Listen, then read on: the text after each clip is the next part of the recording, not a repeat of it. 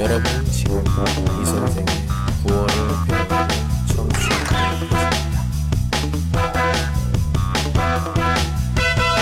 您正在收听的是由喜马拉雅独家发布的李先生的广播，多多评论，多多赞，谢谢。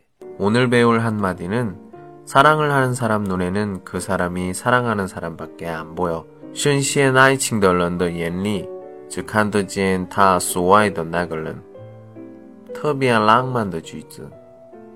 对，那句子是韩国的电视剧里的台词。一个男的喜欢的女生，但是他爱别的男生。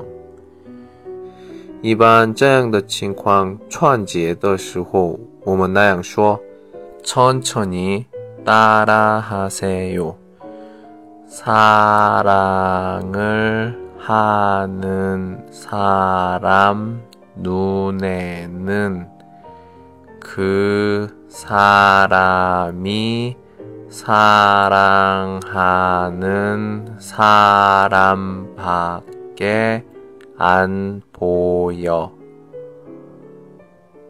사랑을 하는 사람 눈에는 그 사람이 사랑하는 사람밖에 안 보여. 조금 빨리 따라하세요.